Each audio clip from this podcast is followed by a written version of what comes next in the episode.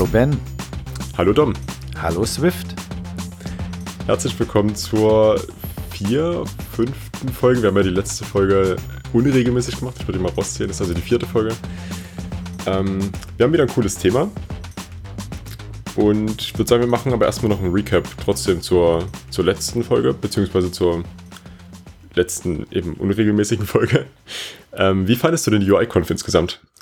Äh, ich fand sie gut. Äh, hat mir sehr gut gefallen. Ähm, aber wie das halt bei so Konf Konferenzen ist, so der, der, der Hauptpunkt war, mit den Leuten zu reden. Also die, die Talks waren auch gut, aber ähm, ich glaube, nur wegen den Talks wäre ich nicht hingefahren. Vor allen Dingen, ja. weil es sie eben im, im Netz sofort zu, zu sehen gab. Ja, genau. Die Talks, die sind mittlerweile schon alle verfügbar, alle fertig bearbeitet mit mehreren Kameraeinstellungen und richtig, richtig hohe Qualität. Wirklich super. Ja. Also ich sehe das ganz genauso. Die Talks waren gut, keine Frage. Aber es waren auch weniger technische Tasks als das letzte Mal, als ich da war. Ja. Was aber okay ist, weil das sind dann Tasks gewesen, äh, Talks gewesen, die eben zum Reden veranlassen, dass man eben dann mit anderen Leuten ins Gespräch kommt. Und das ist halt wirklich die Hauptsache. Genau, also ich finde, es hat so ein bisschen, kommt es darauf an, wo man sich gerade befindet in seiner Karriere. Ähm, wenn man ganz frisch dabei ist, so ging es mir. Als ich ganz frisch dabei war, fand ich die technischen Talks viel interessanter, weil ich da eben noch ganz viel lernen konnte oder halt auch so, so, so Anhaltspunkte, wo ich was nachschlagen konnte. Und je länger man dabei ist, desto interessanter werden diese, diese Meta-Talks, wo es darum geht, wie ist unsere, unsere Community aufgebaut, wie können wir sie ändern und all so ein Zeugs. Das finde ich, finde ich mittlerweile ähm, interessanter meistens. Das stimmt. War diesmal halt von beiden ganz gut was dabei, finde ich. Ja, stimmt. Okay, ja. das, das Thema heute ist aber ein ganz anderes und zwar geht es heute um Testing. Und weil Testing ähm, so ein großes Thema ist, äh, werden wir heute nur so eine Übersichtsfolge machen und in späteren Folgen äh, näher auf einzelne Aspekte von Testing eingehen. Genau. Da ist natürlich die erste Frage, was genau verstehen wir jetzt unter Testen und wann testet man und warum ist das Ganze sinnvoll? Also ich denke, das erste Testen, was man macht, wenn man anfängt, in irgendwas zu programmieren, dass man das Programm einfach ausführt und selber einfach mal durchgeht und schaut, funktioniert das denn? Ist denn das, was ich damit in dem Programm machen möchte, auch tatsächlich abgedeckt? Genau, sowas, also sowas würde man dann manuelles Testen nennen, würde ich sagen. Genau, man mhm. lässt das einfach mal starten und klickt alles, was man sich so vorstellen kann, durch. Ähm, das genau, das ist aber auch schon der erste Punkt. Also man eigentlich, wenn man ein Programm schreibt, dann macht man das halt zu einem bestimmten Zweck. Das Programm soll irgendein Problem lösen und das will man damit erreichen. Und dann testet man auch genau dieses Problem. Was man eben dann oft eben nicht macht, sind die ganzen Edge Cases, die ganzen Punkte, die eben Randfälle abdecken. Das ist ein Punkt. Ein anderer Punkt ist, dass man ja die ganze Zeit weiter an der App arbeitet. Also man ist ja nie fertig mit irgendwas und dann entdeckt man vielleicht irgendeinen Bug und beim Beheben von diesem Bug baut man einen, verändert man äh, etwas in dem Code, das an einer anderen Stelle, die man gar nicht mehr im Blick hat, äh, irgendwas kaputt gegangen ist. Und das eben müsste man eigentlich bei jeder kleinen Änderung immer das komplette, die komplette App wieder durchtesten äh, manuell und das dauert halt sehr lange. Und deswegen ist es besser, sich da vom Computer helfen zu lassen. Genau, ich denke, es gibt da noch einen Punkt, der zusätzlich zu dem Weiterschreiben dazu kommt. Wenn man halt im Team arbeitet, dann bearbeiten Leute Dinge an der App, die man einfach gar nicht mehr im Blick hat. Gerade wenn das Team ein bisschen größer ist und wenn man eben jetzt nicht bei jeder Änderung im Code Review dabei war, dann sind einfach Änderungen drin, die man gar nicht abschätzen kann. Und da helfen automatische Tests extrem, weil man dann eben weiß, wenn man was kaputt gemacht hat, was man kaputt gemacht hat und wie man es beheben kann. Ist, ja, man kriegt da auch die, die Rückmeldung eben sehr viel früher. Ne? Also wenn jetzt zum Beispiel die App dann im Store landet und plötzlich dann äh, pro Tag fünf Nutzer äh, eine negative Bewertung schreiben und sagen, das Ding ist total kaputt an der und der Stelle, dann ist es halt zu spät. Sowas wirst du eigentlich feststellen in dem Moment, wo jemand das äh, in das Git-Repository Repository reinpusht oder sogar noch früher. Genau. Das und da helfen dann eben die automatischen Tests, die der Computer durchführen kann. Der kann das auch viel schneller und viel akkurater, als das ein Mensch machen kann. Genau, dann im Endeffekt, wenn die App wächst, das heißt nicht nur durch Bugfixes, sondern auch durch neue Produktanforderungen, wenn die App einfach an sich komplexer wird, dann dauert es auch meistens relativ lange, bis man an dem Punkt in der App ist, wo man das, was man geändert hat, überhaupt ausführen kann. Ich denke, das erste, was das sehr kom viel komplexer macht, ist so ein Login-System, wo man sich erstmal einloggen muss. Und ich denke, das ist dann schon der erste Punkt, wo man merkt, okay, das dauert jetzt eigentlich zu lang. Jedes Mal mich einloggen und dann an die Stelle zu springen und dann das kleine Feature zu testen, was ich gerade gemacht habe, das dauert zu lange. Und da ist es halt besser, wenn man die App so ein bisschen zerpflückt, dass man eben wirklich nur den Teil testet, den man jetzt geändert hat. Ja. Genau, und da hilft uns der Computer. Und da gibt es verschiedene Möglichkeiten, ähm, äh, also je nachdem, was man so abdecken will.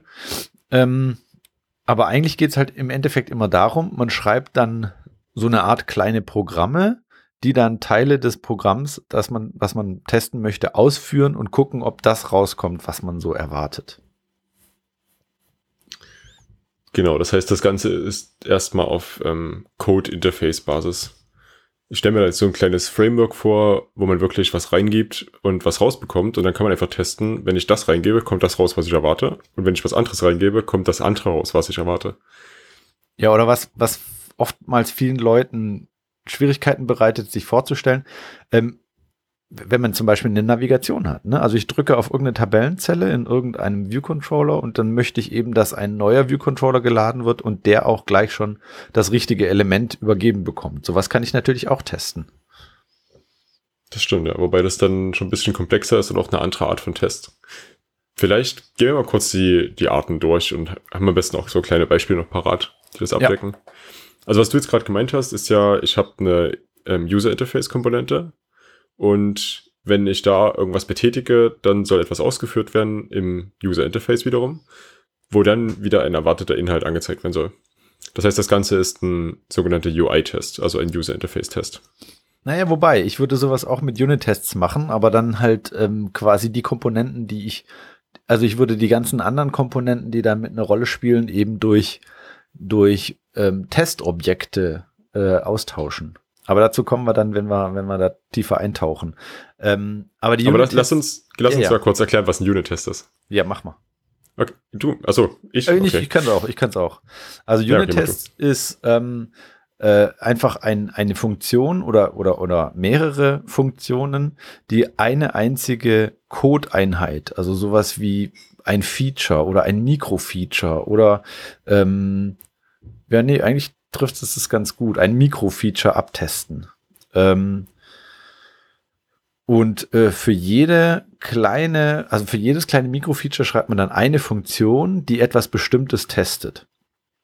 Und bei den Unit-Tests ist eben das Besondere oder auch das Wichtige, dass sie extrem schnell ablaufen. Also ich möchte mehrere tausend Unit-Tests im Idealfall in wenigen Sekunden durchlaufen lassen. Und das hat den großen Vorteil, dass ich diese Tests die ganze Zeit laufen lassen kann. Dass ich eben nicht auf die Tests warten muss. Ähm, und deswegen äh, es irgendwie mich auch nicht, also wenn ich jetzt zum Beispiel auf einen Test, also dass der Test durchläuft, eine Minute warten muss, dann führe ich den nicht täglich durch, weil mich das stört. Wenn die aber innerhalb von wenigen Sekunden durchgelaufen sind, dann kann ich das einfach mal so zwischendurch machen. Also ich denke, der größte Unterschied ähm, von Unit-Tests zu den anderen Testarten ist, dass eine Unit wirklich auf dem kleinsten Teilobjekt ähm, ausgeführt. Also eine Unit ist der kleinste, das kleinste Teilobjekt und darauf werden Tests ausgeführt. Es spielt jetzt also keine Rolle, wie zum Beispiel das mit dem View-Controller, dass da ein View-Controller existiert, der eine Cell hat und wenn ich da drauf drücke, kommt ein anderer View-Controller. Das ist viel zu viel für einen Unit-Test. Der Unit-Test wäre an der Stelle eher ähm, vielleicht, dass das Model von dem View-Controller ähm, eine Methode hat, wo was reingegeben wird und was rauskommen soll und genau das wird getestet. Ja, sehe ich ein bisschen anders, aber gut. Also klar, es ist halt, geht um die kleinste Einheit, aber im Unit-Test bedeutet das für mich, wenn ich größere Einheiten habe oder wenn ich halt eine Einheit habe, die mit einer anderen kommuniziert, dann möchte ich zum Beispiel nur die Kommunikation äh, äh testen und dann ähm, habe ich diese eine Einheit und ich tausche dann die andere Einheit durch eine Testeinheit aus, die ich kontrolliere. Und dann kann ich immer überprüfen, ob das, ob die Kommunikation so funktioniert, wie ich es mir vorgestellt habe. Genau, wäre für mich eine Ein- und Ausgabe. Also genau. wichtig ist, dass eben wirklich nur die eine Einheit getestet wird und alle anderen, ähm, wie du jetzt schon gesagt hast, eben ausgetauscht werden durch Testobjekte. Das nennt genau. man dann sogenanntes Mocken bzw. Stubben. Und äh, das bedeutet einfach nur, dass die Implementierung von Methoden ausgetauscht wird, so dass man ähm, beispielsweise keine Netzwerk-Requests macht oder andere Abhängigkeiten, die man auf jeden Fall vermeiden möchte in Unit-Tests. Genau, im Prinzip, also ich, ich finde, man kann sich so ein bisschen vorstellen, was das bedeutet, wenn man, wenn man eben sagt, wenn ein Unit-Test oder wenn, wenn irgendwas schief geht, sollte nur ein einziger Unit-Test ähm, anschlagen. Und wenn du jetzt mehrere Objekte gleichzeitig da hast, zum Beispiel so ein Network Call oder so, da kann ja alles Mögliche schiefgehen. Und da würden dann mehrere Tests gleichzeitig ähm, ähm, anschlagen. Und dann wäre es wiederum, dann wäre es eben eine andere Testmethode, kein Unit-Test. Genau, also ein Unit-Test sollte definitiv unabhängig von Netzwerkzugriffen sein und definitiv auch unabhängig von der UI meines. Ja. Also ich finde, dass es unabhängig von der UI sein sollte. Genau, ja, also theoretisch sollten die auch ohne Simulator ausgeführt werden können, was leider nicht möglich ist, soweit ich weiß. Oh, das ist so nervig. Ich hoffe, dass das bald kommt, weil das ist so, dieser Simulator ist so langsam und der zieht die Tests, macht die so langsam. Aber gut, gehen wir mal weiter. Was ist denn das nächste? Ja, wir haben dann noch Integration-Tests und das ähm, ist im Endeffekt das, was wir jetzt gerade schon beschrieben haben. Das heißt, man testet, also nicht das, was wir beschrieben haben, sondern was wir gerade ausgeschlossen haben, und zwar, dass mehrere Units zusammengetestet werden und wie dessen Gesamtkommunikation abläuft. Ich bin mir jetzt nicht ganz sicher, ob man beim Integration-Test Netzwerkzugriffe machen darf. Man sollte es so oder so vermeiden, damit man die Unabhängigkeit hat. Aber es ist theoretisch nicht komplett ausgeschlossen, glaube ich. Also ich glaube, ich würde Integration-Tests auch mit einem Network-Request machen. Ähm, weil da geht es halt eher so, wie der Name schon sagt, Integration der einzelnen Module ins Gesamt, in, in die Gesamt-App sozusagen. Und ähm, da hätte ich gerne auch den, den, den, den Part mit dem Network. Ähm, das, das kommt halt so ein bisschen drauf an. Wenn das wirklich zu langsam ist, dann muss man sich das überlegen, wie man das macht. Aber die Integration-Tests lässt man auch nicht so häufig laufen eigentlich. Ja, denke ich auch. Das heißt, ein Unit-Test zum Beispiel, um nochmal kurz zurückzuspringen, würde man im besten Fall eigentlich bei jedem Commit, bei jedem Push, also wirklich oft machen. Und Integration-Tests lässt man vielleicht so einmal die Nacht oder sowas in der Richtung laufen oder vielleicht bei jedem Master-Merge in die Richtung ähm, wo es da wirklich nur darum geht, dass das Gesamte einfach noch funktioniert, weil da gibt's ja relativ viele Memes, die das darstellen, dass man eben so zwei Unit-Tests, aber keine Integration-Tests, wo zum Beispiel irgendwie zwei Schubladen äh, zwar selber alleine aufgehen, aber zusammen nicht. Ich ja. pack mal einen Link mit in die Shownotes, lässt sich gerade schwer beschreiben. ähm, ja, ich kenne das Bild, ja. ja, aber so, so in die Richtung geht Also man testet quasi, dass mehrere Units zusammen funktionieren, die zum Beispiel auf gemeinsamen State verweisen oder sowas. Das will man mit einem Integration-Test abdecken. Genau. Die ähm, nächste Ebene wäre dann Acceptance-Tests, wobei das ist vielleicht sogar mehrere, noch, noch nicht nur die nächste Ebene, sondern ein paar Ebenen drüber. Also Acceptance-Tests ist sowas, dass ich ähm, ein, ein System habe, was, wo, wo Tests beschrieben werden, die dann ähm, dazu dienen können, dass der Kunde das Ding abnimmt. Also zum Beispiel könnte der Kunde schreiben, ähm, als ein Nutzer möchte ich mich mit einem Na Nutzernamen und Passwort einloggen können. Ähm, und solche Sachen. Also es sind eher so, so, so Use Cases beschrieben beim Acceptance Test und ähm, dadurch, dass also Use Cases sind oft so beschrieben, dass man die sch schwer in Programme gießen kann und dass das dann eher dann ähm, tatsächlich äh, Tester machen aus Fleisch und Blut. Ja, ich glaube, besonders cool wäre es, es ist wahrscheinlich unrealistisch, aber besonders cool wäre es, wenn der Kunde seine Acceptance-Tests selber schreiben könnte und man die dann einfach durchlaufen lassen kann, um zu schauen, ob das Programm wirklich so funktioniert. Genau, wenn du eben eine Möglichkeit findest, die in Programmcode äh, zu überführen. Da gibt's auch so ein paar Frameworks, die das versuchen, aber ich finde es immer so ein bisschen gekünstelt. Ja, aber im Endeffekt muss es ja auch jetzt nicht äh, automatisch sein. Es ist ja auch in Ordnung. Man hat ja meist so eine Art Pflichtenheft, wo dann eben die Punkte drinstehen, die für die Akzeptanz notwendig sind, also damit das ganze Programm abgenommen werden kann. Ob das jetzt von einem tatsächlichen Kunden oder einem Product-Team kommt, sei dahingestellt.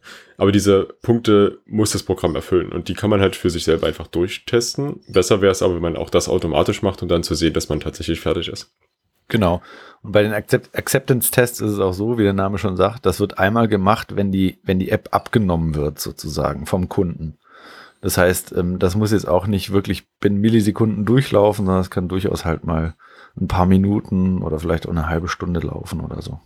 Und muss auch nicht automatisch passieren. Das kann auch ja, ein ja. Mensch machen. Genau. Das ist im Endeffekt okay. Dann gibt's noch genau. UI-Tests. Willst du darüber was erzählen? Ja, wir haben ja UI-Tests schon kurz angeschnitten. Also bei UI-Tests geht es darum, dass man schaut, wie die UI, also das User Interface, das, was der Kunde, der Customer sieht, dass das ordentlich reagiert. Das sind jetzt dann tatsächlich so feine Dinge wie dieser Button muss sichtbar sein und wenn ich darauf drücke, muss das mit der UI passieren. Ähm, vielleicht um ein bisschen vorwegzugreifen schon, UI-Tests bauen wir meistens mit dem Accessibility Framework. Das heißt, man, das ist das Framework, was Apple bereitstellt, um ähm, für Sehbehinderte die Bedienung zu erleichtern. Und da hat ja jedes UI-Element eine Art Beschreibung und auf die kann man gut testen. Das macht sich eigentlich ganz gut. Ja, ja, da gibt es einmal was von, von Apple mittlerweile, aber da gibt es auch noch Frameworks, die das auch noch, äh, die das auch äh, machen und wir werden in, in einer späteren Folge darauf, darauf eingehen. Mit den UI-Tests verwandt sind Snapshot-Tests. Ähm, was man da macht, ist, man erzeugt ein, ein, ein Bild, also ein Snapshot von einer UI und vergleicht es mit einer, mit einem erwarteten Snapshot. Also man vergleicht im Prinzip zwei Bilder. Das hört sich jetzt so ähnlich an wie UI-Tests. Der große Vorteil von Snapshot-Tests ist aber, dass sie sehr, sehr, sehr viel schneller sind als UI-Tests. Genau, weil die halt nicht, also die können die App zum Beispiel in einer sehr, sehr hohen Geschwindigkeit ablaufen lassen, weil dann, es geht wirklich nur darum, zu einem bestimmten Zeitpunkt soll die App so aussehen. Ich denke, Nachteil genau, bei Snapshot-Tests sind aber, dass ähm, Animationen relativ schnell Probleme machen können. Weil wenn es so halb in der Animation gerade noch drin ist oder irgendwas drüber animiert gerade, dann sind die Pixel an der Stelle eben anders. Der Test schlägt fehl, aber eigentlich ist alles noch so wie erwartet. Ja, das stimmt, das stimmt. Da muss man dann vielleicht irgendwelche äh, ähm, Delays einbauen, damit man das äh, die, die, die Animation überspringen kann. Aber sowas wird dann sehr schnell so, dass es, dass die Tests schnell schief gehen, obwohl gar nichts kaputt gegangen ist und irgendwann traut man dann den Tests nicht mehr und das ist auch nicht gut. Ja, das stimmt. Da gibt es auch Frameworks übrigens für. Es gibt ein relativ bekanntes von Facebook. Ähm, hau ich mal unten mit in die Show Notes von, das heißt glaube ich FB Snapshot Case oder so ähnlich. Ist mit in den Show Notes. Ja. Ja, ähm, was für Erfahrungen hast du denn bisher mit Testing gesammelt? Also welche dieser Arten nutzt du denn aktiv? Also ähm, ich, ich nutze hauptsächlich Unit-Tests, eben deswegen, weil ich mache viel ähm, die sogenannte Test-Driven Development und bei der Test-Driven Development lässt du die Tests äh, ständig laufen, also zum Teil mehrfach pro Minute. Ähm, und da ist es halt wichtig, dass die Tests extrem schnell durchgeführt werden. Ähm, lass, vielleicht mal kurz, ich, lass vielleicht mal ganz kurz noch erklären, was Test-Driven Development ist. Ist auch was, was wir noch nicht ja, genannt genau. haben bisher. Genau, also Test-Driven Development bedeutet, ich schreibe erst einen Test, ähm, bevor ich irgendeinen Code habe, also ich schreibe einen Test für eine erwartete Funktion oder für ein erwartetes Mikrofeature, dann lasse ich den Test laufen. Der Test schlägt logischerweise fehl, weil ich ja noch gar keine Funktion geschrieben habe. Ähm, aber das ist wichtig, dass er fehlschlägt, weil dann weiß ich, dass er auf jeden Fall irgendwas testet. Dann schreibe ich den Code und ähm, ich schreibe so lange Code, bis der Test dann durchläuft, also bis er grün ist, nennt man das. Und äh, dann, wenn der grün ist, dann kann ich den Code verbessern. Und das macht man eben äh, so lange, bis die App fertig ist. Also immer Test, Code und dann refactoren. Dann wieder einen Test schreiben, Code schreiben, refactoren. Und so geht das die ganze Zeit. Okay, würde ich sagen, kommen wir dann zum Schluss nochmal drauf, aber ich wollte es bloß kurz geklärt haben, wenn wir das Wort ja. schon so mit einwerfen. Ähm, des Weiteren halt so, manchmal mache ich so eine Mischung aus, also aus Unit-Tests und Integration-Tests, dass ich halt nicht so viel Zeugs wegmocke, also durch Testobjekte austausche, sondern wirklich echte Objekte auch in der Kommunikation mit reinziehe. Ähm, einfach nur, weil ich ein bisschen faul bin oder so, oder weil ich das Gefühl habe, dass äh, mir das reicht. Dann habe ich ein bisschen rumgespielt mit UI-Tests, aber hauptsächlich ähm, um die Lokalisierung ähm, von, von Screenshots und sowas äh, mit, mit Fastlane herzustellen. Sonst mhm. habe ich nicht viel damit gemacht. Okay, also was, kein, was Tests keine Tests in dem Sinne, sondern eine Automatisierung, um Screenshots zu erstellen. Genau, sowas, genau. Was für Tests ja. hast du schon geschrieben oder benutzt du häufiger? Also wir schreiben auf Arbeit und ich damit auch ganz viel Unit-Tests. Wir haben da eine Zeit lang sehr starken Fokus drauf gesetzt und wirklich sehr darauf geachtet, dass wir Dinge wie Code Coverage, also wie viel Prozent meiner gesamten Produktivcodezeilen sind mit einem Unit-Test abgedeckt. Solche Dinge haben wir versucht in die Höhe zu treiben. Wir haben dann gemerkt, dass das relativ nichtssaussagend ist, weil es vor allem darum geht, kritische Codeabschnitte zu testen. Ähm, so Dinge wie, wo einfach nur Funktionen weitergeleitet werden, das braucht man nicht testen. Das ist in Ordnung, wenn das, das, das sollte funktionieren, ansonsten haben wir ein viel größeres Problem. Ähm, Integration-Tests, jein, also wir nennen es Unit-Tests, aber manchmal ist es, wie du gerade schon gesagt hast, auch ein bisschen mehr als das, eben weil es auch mehrere Units zusammenfasst und manchmal auch ein bisschen größere Abschnitte. mit reinnimmt, ist aber eigentlich eher ungewollt. Eigentlich sollten das alles Unit-Tests sein. Ähm, Acceptance-Tests machen wir auch, allerdings eben manuell. Also wir haben da zum einen ein QA-Department, also ein Quality Assurance Department. Ähm, die machen Acceptance-Tests, wenn ein Feature fertig ist, also wenn es bei uns im Develop gemerged wurde. Dann wird das nochmal von einer echten Person, die sehr, sehr tiefe App-Kenntnisse hat, ähm, nochmal durchgetestet, alle Edge-Cases. Die kennen sich da super mit aus. Das ist auch richtig wichtig und das äh, machen wir natürlich als Entwickler so oder so. Wenn wir die App nutzen, dann ist das ja mehr oder weniger schon ein Acceptance-Test. Ja. Ähm, genau, UI-Tests nutzen wir momentan noch nicht produktiv, aber wir haben es äh, auf dem Schirm und haben da schon mal so einen kleinen Prototyp entwickelt, der eben in unserer App den Login-Flow durchtestet. Aber das soll auf jeden Fall auch nochmal ein bisschen mitgesteigert werden, weil das echt eine richtig coole Sache ist, die aber einfach auch Zeit braucht, wo man sich reinarbeiten muss, ähm, wo man auch den Sinn erstmal selber verstehen muss, weil das halt relativ schnell kaputt geht, obwohl es gar nicht kaputt ist, also ein sogenannter Force Negative.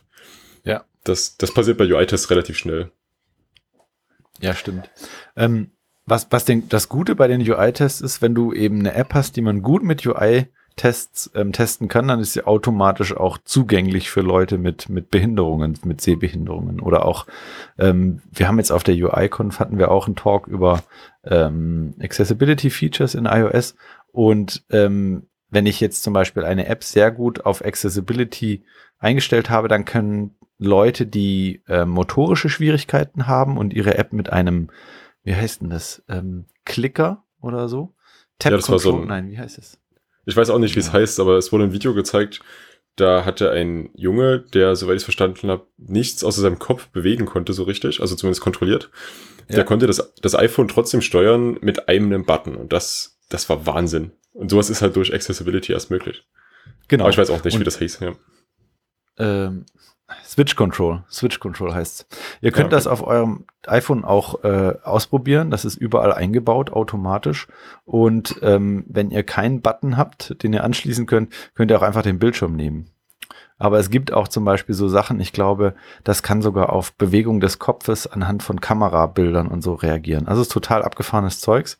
Ähm, es kamen gerade auch Videos raus zu Accessibilities bei, bei Apple. Müsst ihr mal bei Apple gucken, auf dem YouTube-Kanal von Apple. Ähm, die zeigen, was sie sich alles für Gedanken machen. Das ist echt sehr cool. Aber, also euer Takeaway ist, wenn ihr eine App habt, die sehr gut bedienbar ist, für Leute mit Behinderung, ist sie automatisch sehr gut testbar mit UI-Tests. Ja, so rum ist es richtig. Ich wollte nämlich vor uns schon widersprechen. Du hattest ja. nämlich andersrum gesagt und das ist nämlich gar nicht unbedingt der Fall, weil manchmal, wenn du für UI-Tests, äh, wenn du deine App für UI-Tests zugänglich machen willst, dann reicht es ja auch relativ unverständliche Accessibility-Labels zu setzen. Aber damit ist sie noch lange nicht verständlich für Menschen mit Behinderung. Da hast du recht, aber, ja. ja. Aber andersrum ist auf jeden Fall der Fall. Also wenn man darauf achtet, dass man das ordentlich macht, dann ist es auch automatisch für UI-Tests gut geeignet. Und äh, für Tipps und Tricks und so weiter, schaut euch unbedingt den, den Talk an von Summer Panetch, iOS for All. ist in den Shownotes mit drin. Genau, von, von der UI-Conf. Total gut. Sie hat das sehr gut abgehandelt, was da so alles möglich ist und was man machen kann bei Sachen, die nicht so einfach sind, wo, wo man so ein bisschen drüber nachdenken muss, aber das, das Framework bietet extrem viel. Also schaut euch das an. Ja, sie hat auch ein paar coole Beispiele gebracht, an die man, oder die ich zumindest nicht so wirklich gedacht habe. Also schon so kleine Dinge wie Farbenblindheit. Da hatte sie ein Beispiel ähm, von einem Login-Flow, wo das Passwort falsch war. Und das wurde durch eine rote Farbe gekennzeichnet. Das ist für jemanden, der farbenblind ist, ganz schlecht, weil er kann die rote Farbe einfach nicht erkennen. Der weiß ja gar nicht, ja. was falsch gelaufen ist. So ja, kleine Dinge. Genau. Ja. Das ist auch, ja, und, also, mhm. ja, Nee, wir machen, wir machen mal eine eigene Folge über Accessibility. Da äh, können wir noch ein bisschen mehr, weil es gibt Beispiele bei, bei iOS, die sind total abgefahren. Wo ich ja, mir überlege, ja, dass ich echt krass finde, dass, dass das möglich ist. Okay, dann nochmal zurück zum Test. Ich habe ja ähm, zum letzten noch nichts gesagt, Snapshot-Tests. Ähm, haben wir selber mal evaluiert gehabt. Bei uns in der App ist auch das Problem, dass ähm, relativ viele Einflüsse Dinge wie Alerts auslösen können. Und so ein Alert, der dann über allem liegt, der lässt jeden Snapshot-Test automatisch failen, obwohl das nicht so sein sollte. Das heißt, man könnte das relativ hacky alles umsetzen, was für uns momentan noch nicht wert. Würde zu viele False Negatives bieten. Okay. Jo, ich glaube, wir sind durch, ne? Ja, ähm, noch nicht ganz. Ich wollte nochmal über Test-Driven Development sprechen. Ah ja. Du hast es ja, du hast es ja vor uns schon erklärt und auch gesagt, dass du es ab und zu nimmst. Nimmst du das wirklich ähm, regelmäßig, produktiv oder wie läuft das? Also ähm, das, das Problem, was ich gerade auf der Arbeit habe, ist, dass ich der Einzige bin, der Tests schreibt. Und ähm, in so einer Situation kommt es dann häufig vor, dass unter Zeitdruck, ähm, dass dann, dass dann die Tests als allererstes wegfallen unter Zeitdruck, weil eben quasi der Rückhalt aus der Firma noch nicht so richtig äh, da ist, beziehungsweise ich halt immer vor mir selber auch rechtfertigen muss, warum ich jetzt ein bisschen länger gebraucht habe, ähm, weil die Tests sieht ja erstmal keiner. Vor allen Dingen haben sie nicht so einen große, nicht so einen großen Wert, weil ja ein, wenn die Tests alle grün sind, das noch lange nicht heißt, dass die App läuft, wenn nur zwei Prozent von der ganzen Codebasis getestet ist. Deswegen, ähm, ich versuche Tests zu schreiben auf der Arbeit, aber in letzter Zeit kam ich nicht dazu aufgrund von Termindruck. Und dann ist es aber so, dass ich wirklich Test-Driven Development mache. Wirklich erst den Test schreibe, dann äh, den Code dazu und dann äh, gucke, wie ich das Ganze verbessern kann. Ähm, aus dem einfachen Grund, dass ich mir bei Test-Driven Development fühle ich mich einfach wohler, weil ähm, bei Test-Driven Development stelle ich automatisch sicher, dass der Test irgendwas macht. Irgendwas, also vorher ist er rot, nachher ist er grün. Also habe ich irgendwas dazwischen gemacht, was den Test ähm, von rot auf grün ge geändert hat.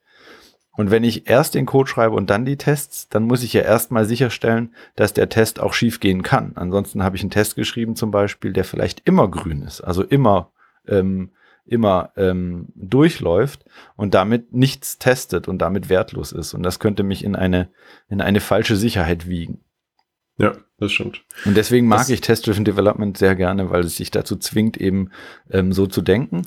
Und bei, bei vielen Dingen hilft es mir auch. Wenn ich zum Beispiel gegen eine API entwickle, also irgendein JSON, was da zurückkommt, dann kann ich einfach Teile aus dem JSON nehmen und gucken, ähm, wenn ich die eben in, in einem Test verarbeite, was dann am Ende rauskommt und ob das das ist, was ich erwarte.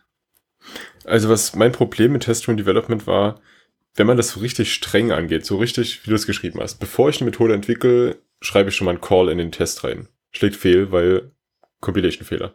So, dann gehe ich rein, deklariere erstmal nur die Methode. Okay, Test ist grün. Dann kann ich zurückgehen und sage dann, okay, aber wenn ich die Methode ausführe, soll das zurückkommen. Schlägt fehl, wird noch nichts zurückgegeben. Ich gehe zurück, gebe genau das zurück. Das ist so ein, es fühlt sich für mich irgendwie ein bisschen an wie dumm programmieren, wenn man ähm, schreibt Tests auf, wo man genau weiß, dass die fehlschlagen und dann implementiert man sie so dumm wie möglich, bloß damit dieser eine Test grün wird. Das, das bremst, also gefühlt bremst das, bremst das total aus, weil man eben ganz viel Sachen hinschreibt, die so, so oder so nicht im Produktivcode landen. Wie streng bist du da mit dir selber? Einfach um also ganz nicht so, so streng, langsam zu sein. Ja, ja, also ganz so streng mache ich es nicht. Also es ist nicht so, dass ich quasi wirklich, also normalerweise ist es eben so, habe ich noch nicht gesagt, bei Test-Driven Development, wenn man eben den Code schreibt, der den Test durchlaufen lässt, sollte man den dümmsten Code schreiben, der, der, der das, der das ähm, wirklich macht. Also angenommen. Oder, oder vielleicht ein besseres Wort, den minimalsten Code. Also wenn ich jetzt zum Beispiel eine Funktion habe, die soll äh, sagen, ob eine Funktion kleiner als fünf ist, beispielsweise, dann schreibe ich in dem ersten Testfall eben drei und es soll true rauskommen. Da gehe ich zurück und gebe einfach immer true zurück. Genau. Obwohl das totaler Quatsch ist, aber es macht den Test erstmal grün. Richtig. Also das, der, der Gedanke dahinter ist, dass du eben, also in so einem Fall ist es natürlich Quatsch, aber der Gedanke hinter dem, ich schreibe den simpelsten Code, den ich mir nur vorstellen kann, ist, dass quasi nachher in dem Produkt, was du hast, in deinem Softwareprodukt, ähm, kein Code enthalten ist, der nicht gebraucht wird. Weil ansonsten könntest du dir was voll abgefahrenes ausdenken, was alle Fälle abdeckt, aber wahrscheinlich hast du die Fälle ja gar nicht in deinem, in, dein, in deinem Anwendungsfall. Und deswegen ist es so, dass du eben bei Test-Driven Development und das schreibst, was du wirklich brauchst. Ich bin auch nicht so streng. Also ich denke auch beim Programmieren so ein bisschen mit. Bei manchen Fällen mache ich's, dass ich wirklich ganz dumm mich hinstelle und sage, jetzt ist das mal so. Ähm, aber ich finde, man muss eben, man muss es eine Zeit lang gemacht haben, um seinen eigenen Stil zu finden, wo man aufhört und wo man anfängt. Im Endeffekt geht es beim Testen ja nur darum, dass du dir sicher bist oder sicherer bist, dass der Code, den du geschrieben hast, das tut, was du möchtest, dass er tut. Das ist das ja. Einzige, was, was am Ende rauskommen soll. Und wie du das machst, ist nachher egal. Wenn, wenn du der Typ bist, der die Tests besser danach schreibt oder wenn du sogar der Typ bist, der nur zwei Tests hat bei ähm, äh, 100.000 Zeilen Code und alles ist gut und du fühlst dich wohl, dann ist das auch in Ordnung. Nur, wenn jetzt, also wir haben zum Beispiel schon bei uns auf der Arbeit Klassen gehabt, wo sich keiner mehr dran getraut hat. Und das ist natürlich, da willst du nie sein. Du willst nicht in einer Situation sein, wo eine Klasse ist, wo du sagst, da brauche ich erstmal zwei Tage, um nachher wieder sicherzustellen, dass alles weiter funktioniert. Das möchtest du nicht. Und dann müsstest du da eigentlich Tests schreiben. Ja, das stimmt. Also man muss auch dazu sagen, das Test-Driven Development heißt, ist keine Art, wie man Tests schreibt, das ist vielmehr eine Art, wie man Code schreibt.